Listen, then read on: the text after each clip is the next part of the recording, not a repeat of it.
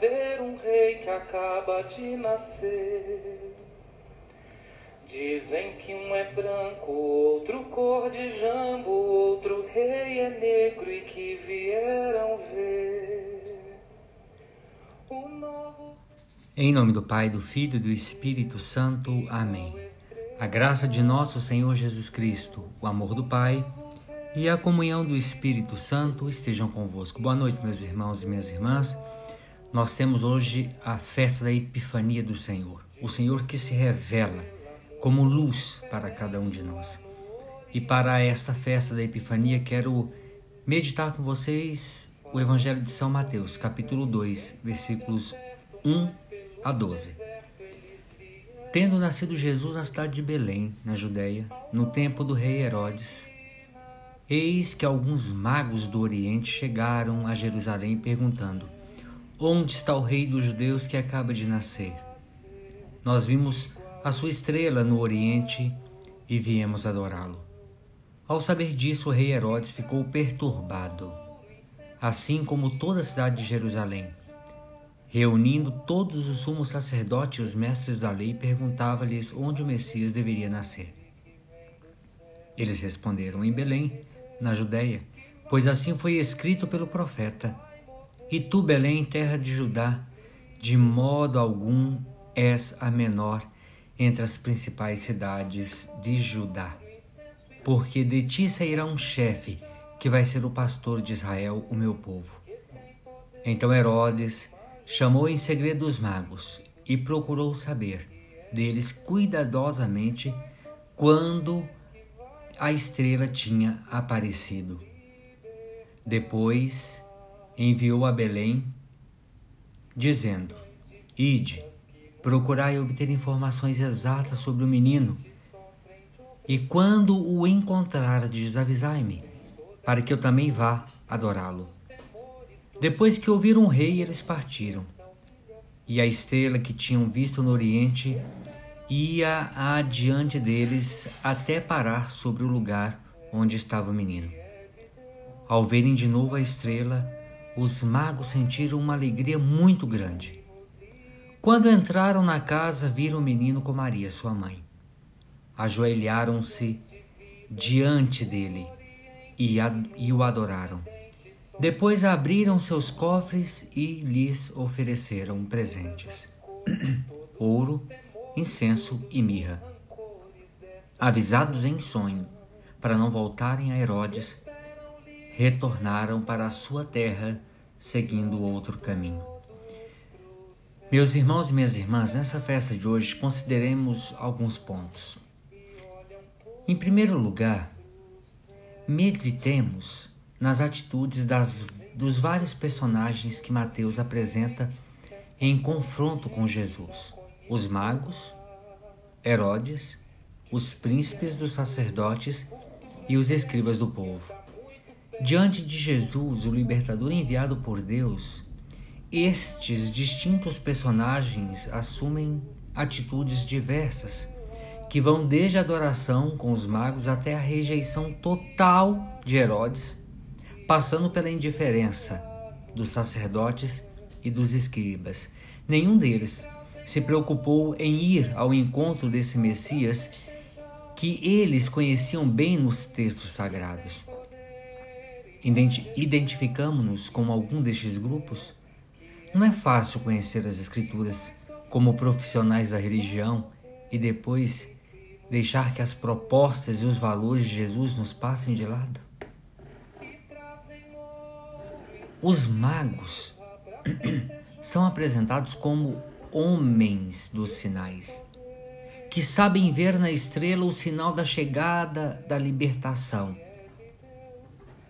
Será que nós somos pessoas atentas aos sinais, isto é, somos capazes de ler os acontecimentos da nossa história e da nossa vida à luz de Deus?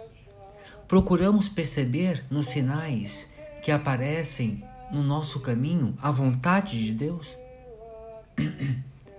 Impressiona também, vejam, que no relato de Mateus, a desinstalação dos magos viram a estrela deixaram tudo, arriscaram tudo e vieram procurar Jesus.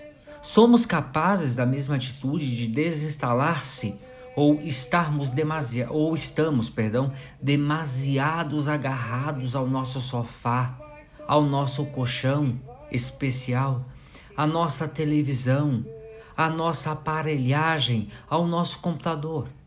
Somos capazes de deixar tudo para responder aos apelos que Jesus nos faz através dos nossos irmãos e irmãs? Pelos gestos que nós temos diante de uma pandemia, do qual nós somos convidados a permanecer na nossa casa com os nossos para que nós cuidemos, a gente sai a bater perna. Então isso mostra que se a gente não faz isso num tempo oportuno, quando Jesus nos pede para anunciá-lo, quando a gente não sai em momento que é favorável, é porque nós temos outra opção. E a nossa opção é uma opção herodiana.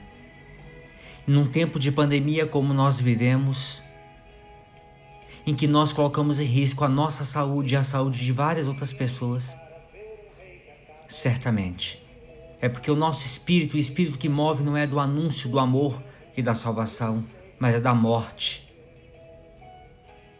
E está muito mais perto de Herodes. Os magos representam as pessoas de todo mundo que vão ao encontro de Cristo, que acolhem a proposta libertadora que ele traz e que se prostram diante dele.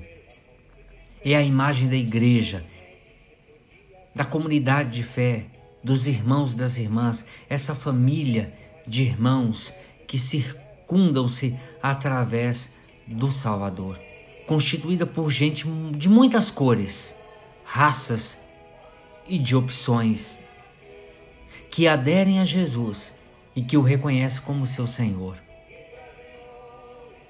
Mateus anuncia dessa forma que Jesus vai ser rejeitado pelo seu povo, mas vai ser acolhido pelos pagãos. Olha aí que coisa engraçada. Que entrarão a fazer parte do novo povo de Deus. O itinerário seguido pelos magos reflete a caminhada que os pagãos percorreram para encontrar Jesus. Estão atentos aos sinais.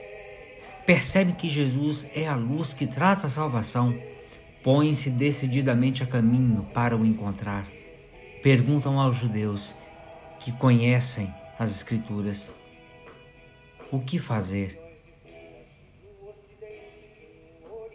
Os magos encontram Jesus, adoram-no, o reconhecem como Senhor.